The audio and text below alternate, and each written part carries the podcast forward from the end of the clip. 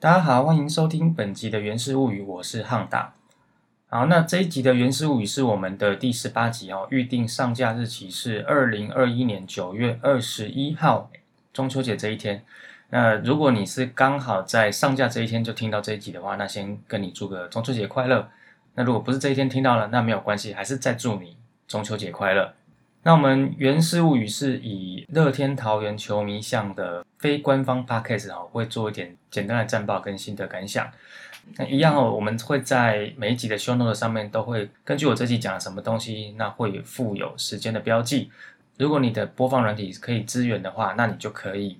看 show note，然后针对于你有兴趣的话题，直接点进去听哈。那这一次的上架日期是二零二一年的九月二十一号嘛？那这一天也是这一年的中秋节。大叔嘛，就大概简单回忆一下一九九九年九月二十一号那天的事情啊。那个时候我其实是在外地念书，呃，我还记得很清楚，在九月二十号晚上在睡前的时候，吃饱饭闲着，我在外宿嘛，那我就把我住的地方的床头柜。那种很简单看到的那种三层柜，把它从直立的变成放倒的，那时候就突然心血来潮想说，哎，这个直立的这书都往上堆，那如果地震的话，不就会打到头吗？好像有点不太安全，有点危险啦，就把它往下倒。殊不知那一天晚上睡到一半的时候就被地震摇醒。其实一九九九年的时候还没有像现在大家智慧型手机那么普遍，那个时候在发生地震之后。整栋楼的人都醒了。我们能够知道外界消息的管道来源就只有广播，还有 B B call。那个时候用手机的人非常非常的少，而且那个时候的手机真的就只有打电话的功能。跟棒球有关的呢，是其实就是在地震前的前一天，九月二十号那一天，在台北哈，中职和信金对三商虎的比赛，那一场比赛呢是。中职史上观众最少的一场比赛，那一场总共只有一百零一个人进场。当然，那么少人进场，绝对不会是因为大家知道隔天会有地震的关系。那一场纯粹是因为那个时候职棒在黑暗期嘛，就是常常发生赌博的风波，而且那阵子也是台风快来。那再来就是说，和信对三张，坦白说，两队的球迷都不是那么多，所以进场的人数种种因素之下，就造成了那一场。的人数很少，然后那一场好像在球场里面也有那个鸟一直飞来飞去哦，非常少见的景象。那这就是大叔我汉达对于一九九九年九月二十一号的一些小回忆。好，那讲完了回忆之后呢，接下来我们来到了这个啦啦队物语的时间，我们就来聊一下啦啦队的部分哈。上周呢，我们乐天桃园今年选进来的旅外投手曾仁和呃，终于正式上场了。一登录就直接上一军哈，那他的背号是三十七号。那其实这一集的这个 show note 上面的标题叫做最喜欢的号码是三十七号，是我一个朋友啦，他就非常迷恋某一位使用三十七号背号的啦啦队。那么那考一下大家哈，请问中职目前使用三十七号作为啦啦队背号的是谁？节目的最后段再跟大家做解答哦。接下来呢是啦啦队物语 Part Two 哈，我们来聊一下上周的这个辣酷甜趴，白话讲就是女孩趴啦哈。呃，首先我想跟大家聊一下是女孩趴前面都会出一些商品嘛，我想跟大家聊一下是所出的一些商品哦。那因为它这个商品呢一如往常就是都会出蛮多种类的哈，那我们就针对几个比较特别的哈，稍微这个提一下。呃，第一个是。专属爱人滑鼠垫，其实这个蛮大片的，这个不像是我们一般你去三星卖场买那个小小一片的滑鼠垫，那这个其实也不是那个有护腕的滑鼠垫啊，不要想歪了。它这个滑鼠垫的那个体积其实不会比一般的应援毛巾太小。最早出这个商品，我印象中应该就是今年的味全龙啦啦队。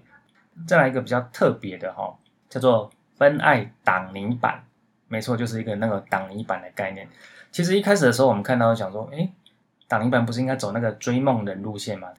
怎么会走这个粉粉嫩嫩的路线啊？不过后来想想没差了，反正不同风格的挡泥板也是 OK 嘛。谁说二零二一年的挡泥板一定还要走一九九零年代的风格？然后再来另外要提的两个东西，一个叫做纯印钥匙圈，号称摸得出唇纹的纯印钥匙圈。这个其实一看到觉得，嗯。这个我不知道大家看到的反应是什么啦。我想想，反正就是这个球团为了要增进收入，想尽办法啦哈。那官方的这个宣传图，纯印钥匙圈一整套排开来，这个每个人的颜色都不太一样。我觉得说，如果你要出这个东西，你干脆跟那个口红厂商合作一下，然后就每一个不同的 girls 配不同的那个颜色好了。就就比如说啊，我要梦洁的颜色啊，还是我要那个倪轩的颜色这样子好了哦。然后最后一个东西其实算是蛮常见的商品，但是这个东西我就比较有点意见。这个东西叫做主场徽章哈。我有意见的部分是，这个主场徽章的内容物呢，有二十四位女孩。三位女团长以及两位舞蹈总监，那这个东西为什么我有意见？我想大家都知道，在今年以前，呃，四支球队四加一支球队的应援团的团长就是男生，然后会在场边跳舞的啦啦队就是女生。那这个部分呢，也是有被质疑过，诶，为什么好像团长只能是男生，啦啦队只能是女生？那像另外一个 podcast 达斯莫希豆。我记得有一集里面，他们就有讨论过关于这个有点类似性别的刻板印象的一个题目。那今年呢，刚好有两支球队就做出了一些改变哦，包括说，呃，乐天桃园这边请来三位新的应援团长，都是女生，然后魏全龙啦啦队请了一位男性的啦啦队员，我想大家都很清楚，就是小蚂蚁。其实坦白说，他人气蛮高，还蛮受欢迎的。那当然的确啦。不管你是找女的应援团长，或者是找男的啦啦队，我想多多少少都有点想要打破性别刻板印象的一些考量。讲直接的，就是有一点点类似在做一些政治正确的事情。那我觉得这个事情是 OK 的。但是我要说的就是，为什么你出这个主场徽章的时候，就要把两位舞蹈总监跟三位女团长都放进去？你说把舞蹈总监视为拉拉队的一部分，那就算了。那为什么？应援团长只出了三个女生，特别针对那三位女生去出徽章。当然，我知道以一般人的状况来讲，另外三位男生的应援团长阿成、阿姐跟三居，可能大家比较不愿意收集他们的东西。那没有关系，但是你可以针对那三个人的订单做少量一点，你不要都不做，因为你都不做，那讲白一点就是。你还是一样在用性别在分这些事情。我当然不是说这个拉队趴不能办，因为毕竟平常其实球员的商品就出很多，球员的一些 promotion 都出很多，所以你有一个周末两天的比赛，你说这个叫拉拉队趴，我特别多出一些拉队商品，fine，我觉得 OK。但是应援团长跟拉拉队，我认为是不一样的两件事情。哦，那这个是我自己的想法了。那其实这个东西也不是只有乐天讨论的问题哦。今年那个魏全龙啦啦队，他们其实也出了蛮多啦啦队的商品，但是像那个毛巾跟滑鼠垫，好像就没有小蚂蚁哦，一样的问题嘛。这些东西我觉得，如果你要政治正确，就要做到底啦。这是关于商品的部分。那回到上周的这个纳库田趴哦，这个趴的本质就是呃，算是啦啦队趴嘛。其实这个拉库田趴的前身叫做拉密趴，就是拉密 girls 时代就已经有的东西。因为大家都说我们这一队是 Rakuten Girls 附属棒球队，那所以听起来那这个趴就是很本质的本质趴喽，好像是这样子哈。不过蛮有趣的啦，其实我那时候在看他们这一次的一些赛前活动啊，赛前是谁，然后中场是谁，然后赛后的表演，呃，第一天、第二天又是谁？其实看一看着，突然有一种那种好像公司办晚会，但是公司想省钱，所以叫自家员工上来表演的 feel 嘛。啊，因为其实。Rakuten Girls 本来就算是这支球队的，算是一个部门的嘛。那你办一个趴，然后都是这个部门的人出来负责，哦，这真的很像公司尾牙。那在这些赛前、赛中、赛后的表演当中，有一个我觉得比较有感的是拉米 Girls 系列的赛后表演趴。那两天都各有一团哈，其中在礼拜六那一天呢，是二零一三年第一代的拉米 Girls 六位做赛后表演。那这六位呢是慕言、慧慧、曲艺、小凡、陈一还有倪轩啊。那这六位他们呢也是就是穿上了当初 Lamigos 的衣服哦，这个衣服是算是 Lamigo 时代的两套主场球衣当中的第一套。然后他们的表演的曲目也就是之前他们在 Lamigos 时代的一些中场舞的一些舞啦。那这个东西，坦白讲，我看的这一段是蛮有感触的。各位你要知道，虽然每次大家都讲说，呃，什么我们是啦啦队附属棒球队啦，然后其他队好像比较本质，巴拉巴拉之类，但是必须要跟大家讲哦，现在的中职五队的状况来讲，Rakuten Girls 包括前身 Lami Girls 在后期的时候，其实服装真的是相对保守的。你要看到桃园棒球场的啦啦队。在应援的时候，看到他们的肚子是非常非常少见的一件事情。而上周六这一场的二零一三年初代，他们就真的完全复刻他们当初的那样子的一个装扮。那个时候是会露肚脐的哦，那看了其实很有感触啦。那这个东西其实也延伸到另外一个看法，其实，在前两年，不管是 e c h i r o 或是恰恰彭正明在退退休的时候，我常常在我的朋友圈里面听到一个。呃，算是一个感触吧，就是他们都会说，为什么你要退休啦之类的哈，这样的一个算是呃心情的感触。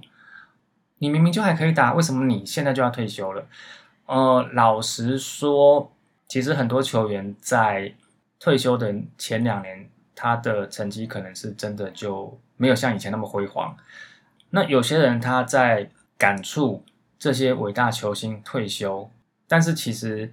他的内心深处可能是在感触那些他美好的曾经的青春过往，真的就这样子离我们越来越远了。其实，在这些伟大的球星退休的时候，并不只是感叹那位球员，也感叹于自己曾经的青涩的青春。那我在看上周六这个初代拉米 girls 跳舞的时候，其实我也在想，他们穿的这套服装在跳的那个年代。那个二零一三到二零一六的那几年，想到很多那几年，呃，我自己的人生的经历过的一些事情啊。那然后隔天呢是二零一四年第二代的拉米 girls，那就是三位嘛，呃，当初叫做小喵的陆小晴，然后还有小鹿跟林丹三个人，那其他的部分就是比较年轻的部分哦。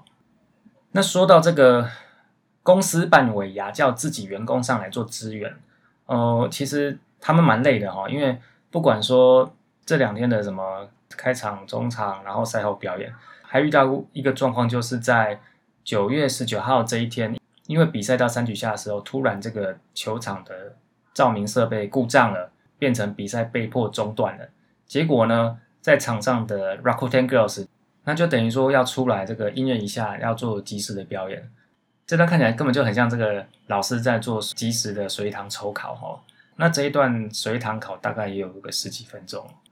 好，那再进入上周战况的最后一 part 呢，一样哈，呃，大数野球五四三我们有在泽泽募资，如果说您愿意的话，哦，那希望呢给我们多一些鼓励。那接下来我们就开始上周的战报。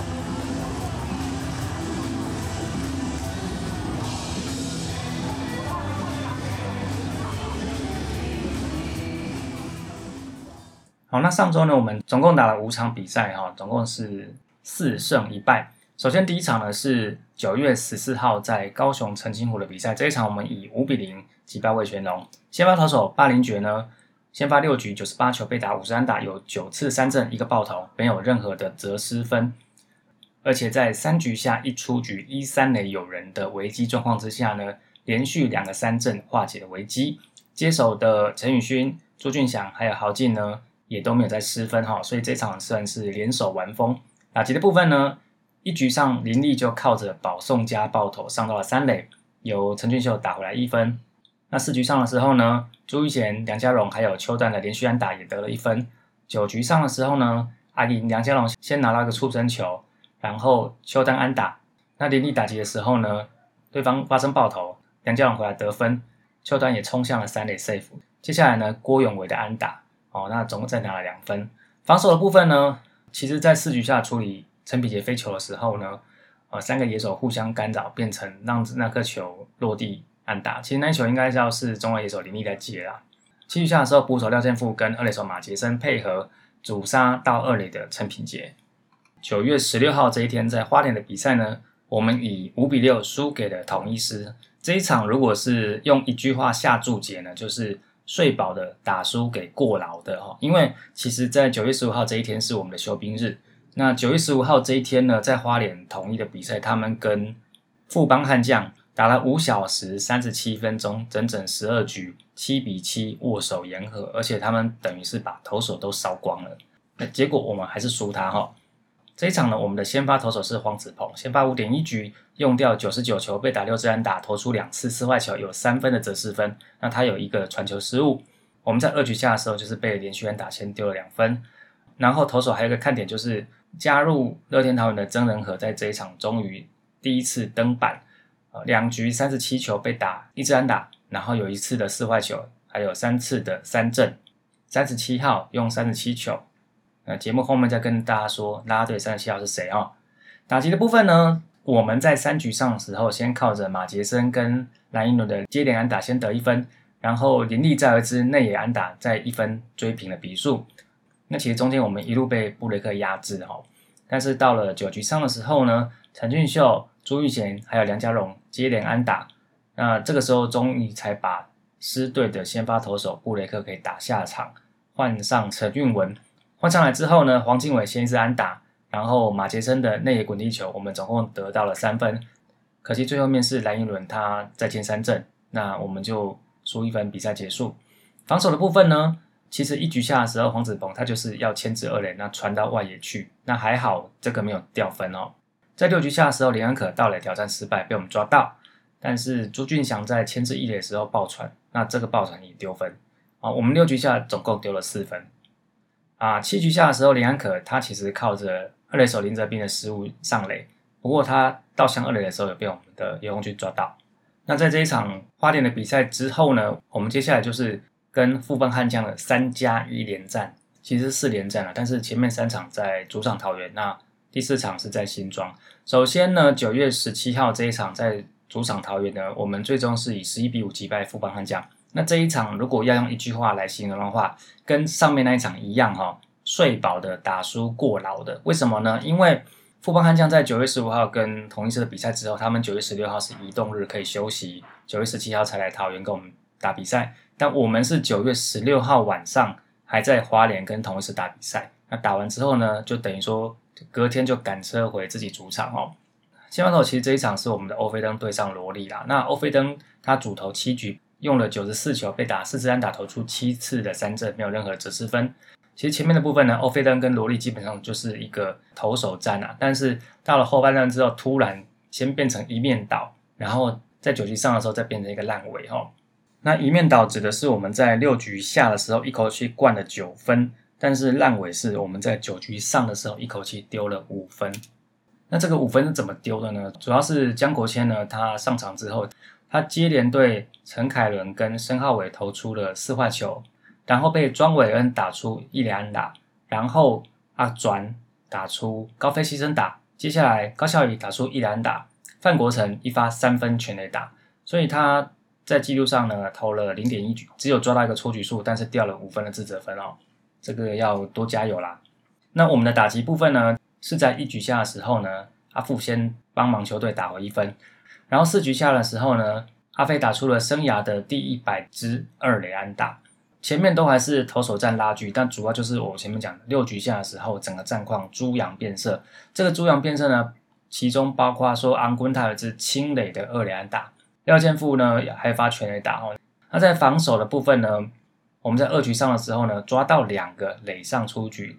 首先呢是爆头的时候抓到冲向二垒的高国辉。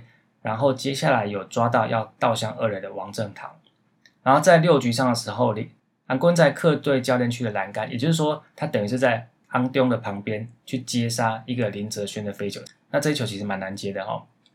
不过这一场虽然赢球，那该讲的还是要讲哦。三局下的时候呢，马杰森在量好球之后一个挥空，因为他要 cover 去到二垒的林立，那林立被判 out 之后，我们的。大龙猫总教练曾好军马上就要求要挑战，这个为什么我要特别讲？因为其实林立在被 take out 的时候，他并没有要求教练团这边去进行挑战，只是说我看龙猫这边这非常快速、非常迅速的马上比出要挑战的姿势。然后这一球呢，其实光看起来就觉得应该是 out，挑战之后呢，也是维持原判还是 out。那我就想说啊，选手就没有要求在挑战，你到底是在比什么？可是后来想一想，或许龙猫想要挑战的并不是裁判，而是他自己吧。其实我们家乐天桃园的挑战成功率一向都很低嘛，就是五队最低嘛。不过前一阵子其实有一点点被富邦悍将这边追进的感觉，可能我们的龙猫总教练觉得，诶，还是要拉开点距离吧。所以呢，还是想挑战的时候就挑战，挑战的不是裁判的眼睛，挑战的是自己的挑战成功率的先低吧。接下来呢，九月十八号在桃园一样哈，面对富邦悍将的第二场比赛。先发投手陈诚大丈夫陈冠宇五点二局用掉九十三球被打七支安打，包括申浩伟的全垒打，投出了五次的三振，有一次爆头，有三分的折失分。那七局上的时候呢，这个掉下林哲轩也打了曾仁和的一发阳春全垒打，那这一发是曾仁和在中职的背手轰。那后援投手啊豪进在这一场呢，跨局投球两局无失分。这一场中场我们是在十一局下的时候才以六比五延长赛击退了富邦悍将。那打击的部分呢，我们在二局下的时候就靠着朱一贤跟阿飞的两支长打先拿下一分，然后在六局下的时候呢，再靠着三垒强击球跟爆头追平的比数。九局下的时候呢，其实那时候我们落后两分，觉得啊这场可能有点辛苦了哈。但是呢，阿银先靠着不死三振上到了一垒。那这个不死三振其实是非常重要的一个转折哈，因为接下来的林立呢，他打了一个超低的球，那球已经快要挖地瓜了，结果被他捞出一支安打，就等于一直保有生机嘛。然后再来是黄敬伟的安打先追回一分，接下来阿富的安打追平分。那可是最后秋秋打了一个内滚地球，造成三出局，但是也让本来会输的比赛变成平手，进入延长。那十局下比较可惜啊，我们连接连拿到两个保送，可是打不回来。那比赛最后的结局是十一局下的时候呢，林立先打一个强袭球的安打，接下来德隆被触身，然后下一棒廖健富呢高飞牺牲打，让跑者可以往前推进，最后靠着秀秀的再见高飞牺牲打，六比五把比赛拿下来。那防守的部分呢，其实在五局上的时候，马杰森有一个正面软弱的接球失误哦，这个年轻选手还是要多练练吧。反正他今年算是完整第一年了，比较会有容错空间啊，但是一样啊，要多加油。七局上的时候，阿飞面对一个内野滚地球，有一个美技处理啊，把那局给守下来。那上周呢，最后一场呢是九月十九号在桃园哦。中场呢，我们用八比五击败了富邦悍将，取得了四连战的前三场，也就是在桃园的这三场的胜利。那这一场基本上来说，就是三局下就开趴嘛，因为球场的。灯出问题，就变成大库田趴的主角 Rakuten Girls 要在场边 hold 住场面。那五局下的时候呢，呃，因为这个富邦悍将的球员送礼，所以我们拿下了大局。先发投手呢，张喜凯先发六局，用了一百零四球，被打四支安打，投出了四次的四坏球，五个三振，有三分则失分。然后最后一任投手呢，豪进，豪进呃手下的比赛。他不仅是连三十点二局无失分，他也是连二十五场无失分。那这个连二十五场无失分是联盟新纪录哦。打击的部分呢，我们在二局下靠着秀秀的全垒打，还有阿飞的二垒打先打回了一分。那五局下的时候遇到了富邦悍将这边的有几手庄伟恩的连续送礼哦，其实。有一球他是接到网易的传传到休息室去了，其实那一球他如果没有传到休息室，也可能是内野安打。但是后面有一球算是一个应该可以处理的内野滚地球，他就没有处理好，就要接的时候从他身上弹开。那六局下的时候呢，永维打出了他的生涯四百安，不过他在跑垒的时候死在垒间，死在三垒。那九局上的时候呢，黄金伟有一个算是 nice play，因为他在守备的时候守的比较后面一点。那王正堂打了一个比较浅的外野飞球，那赶过去及时的接杀。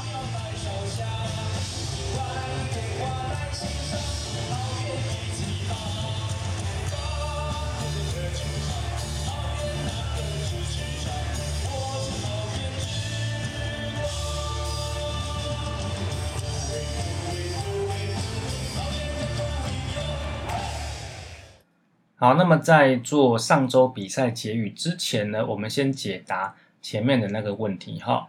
中职哪一位啦啦队使用的是三十七号这个背号？大家都知道，我们 Rakuten Girls 有一位女孩叫艾露嘛。啊，艾露的生日就是三月七号。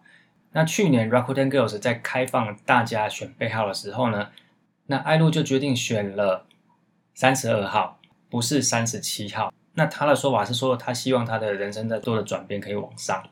那三十七号有谁在用呢？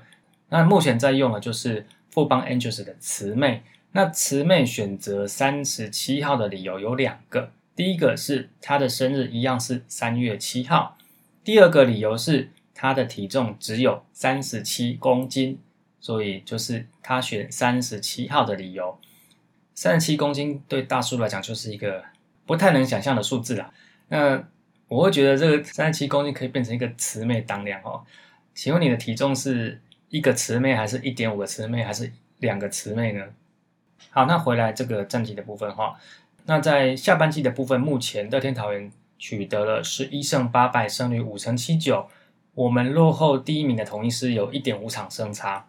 其实上周结束的时候，我们也是第二名，我们落后统一师是两场胜差。就我们这一周打了四胜一败，只追了半场回来哦。有一个原因是因为同一师这一周也打得不错了啊。我们的四胜一败，那唯一的一败就是输给同一师。那在上周呢，我们的场均得分是七分，场均失分是四点二哦。那打击的部分呢，我们在呃上周是第二十周了嘛哦，我们的打击的上垒率从第十九周的三成四六爬升到上周第二十周的三成九七。打击率从两成七九爬到了三成四七，长打率从三成五七爬到了四成四七，其实都是全面往上爬哦。那也因为这一周算打的特别好，我们我们这一周的 OPS Plus 有一百四十一。那三振比例呢维持平盘，从百分之十四点四变成百分之十四点八。拿到四坏球的比例从十四点四降到百分之六点二，是有降啊，但是因为算打击本身的火力补起来哦。啊，盗垒成功率呢？总共到了十二次，有八次成功，所以成功率是百分之六十六点七。投手的部分呢，啊，第十九周跟上周第二十周的对比，WHIP 从一点五七六降到一点二一七，这算是蛮有感的差距哦。那更有感的是 ERA 从六降到三点七一七，哦，这等于说一场少让人家拿两分多哦。所以也就是因为这样子，我们的 ERA Plus 有一百零三。算是还可以啦哈，那每九局被打了安打从十点六四降到八点六一，每九局被打了全垒打从一点三六六变成零点五九，就等于少了快一支哦。那每九局的四坏球从三点五五降到二点三五，啊，每九局的三振从五点一八上升到七点八三，算是全面的进步。那失误的部分呢，我们在第十九周有三次失误，第二十周一样是三次。那这三次通通集中在九月十四号这场的比赛，然后特别提一下上周几位球员哈，呃，打得非常火热的，就是第一个打得非常火热，第一个就是我们的廖贤富哈，他在上周的上垒率有三成三三，打击率两成七三，长打率四成零九，二十二个打数六支安打一发全垒打，领到了两次的射外球跟三次的三振。那另外一位就是我们的绩点男陈俊秀哈，没有想到这个 Rakuten 趴变成大趴哦。上垒率四乘三五，打击率四乘二九，长打率六乘一九，二十一个打数，九十安打一支，二连打一发全垒打。那拿到一个四外球，有四次三振。那么在投手的部分呢？刚加入乐天桃园，上周开始在一军出赛的曾仁和呢，他这一次后援两场，总共投三局，呃，五十五球被打三支安打，包括掉下的一发全垒打，投出了四次的三振，一次的保送。那他这两场目前结算出来的成绩是 WHIP 一点三三，防御率是三嘛？那被上垒率是三乘零八，被打击率两成五，长打率就比较高啊，是五，呃，是五成。不过这个因为他是中期投手啦，那中期投手的样本比较小，所以其实还是要久一点再看哈。那另外有两位我想要特别提的是，曾经在我们桃园，但是现在在富邦悍将的林博佑跟林义祥，因为他们在。呃，桃园的这三场比赛当中呢，他们都有出赛两场。那其中林博佑在九月十七号接李应祥的时候呢，他中继一局被打一次，打了两次三振。不过呢，在九月十九号这一场呢，他中继一局被打四支安打有两分的折失分。那林应祥呢是九月十七号这一天呢，他呃投了零点二局被打五支安打，包括廖健富的全垒打有四分的折失分。在九月十八号这一天呢，他零点二局被打一三打，有一个死球，然后一分的折失分，这个折失分就是陈俊秀的再见高飞牺牲打。那么在最后呢，要做本周的赛事预告，其实因为中秋连假的关系呢，那有一场是安排在礼拜一打，所以当你听到这一集的元素物语的时候，其实礼拜一的比赛已经打完了。本周是我我们是先到新庄跟富邦悍将进行二连战哈，所以我们跟悍将这一阵子不是三加一连战，是三加二连战，等于说五连战，前面三场在桃园，后面两场在新庄。二十号礼拜一跟二十二号这两天呢，我们就是在新庄跟富邦悍将对战。二四、二五、二六、五六日三天呢，我们到天母去跟魏全龙做三天的比赛。哦，那一样啊，希望这个球队的战绩能够稳定的向上啊。以上就是本周的原始物语，我是汉达，我们下次再见，拜拜。